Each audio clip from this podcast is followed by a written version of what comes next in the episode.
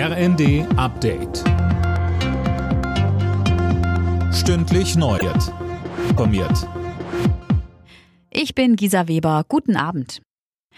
Grünes Licht für den Doppelwumms. Der Bundestag hat dem 200 Milliarden Euro schweren Abwehrschirm, der damit sollen unter anderem eine Gas- und Strompreis und Strompreisbremse finanziert werden.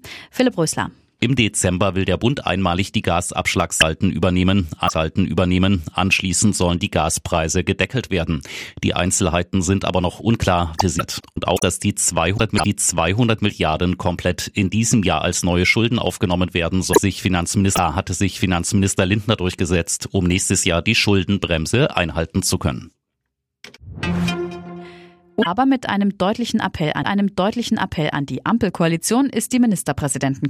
Die Länderchefs wollen, die Länderchefs wollen, dass die geplante Gaspreisbremse schon zum Jahreswechsel kommt, nicht erst im März. Für, auch bei den Plänen für das 49-Euro-Ticket blieb es bei Appellen statt Entscheidungen. NRW-Ministerpräsident Wüst. Klarbar sein, Fahrer muss bezahlbar sein, aber klar ist auch, das darf nicht auf Kosten des Angebots gehen. Und das haben die Länder auch noch mal äh, unterstrichen. Die EU hat der Ukraine weitere Gelder zugesagt. Sollen 18 Milliarden, sollen 18 Milliarden Euro aus Brüssel fließen, hieß es nach dem EU-Gipfel. Das ist etwa so viel wie in diesem Jahr. Alle Nachrichten auf rnd.de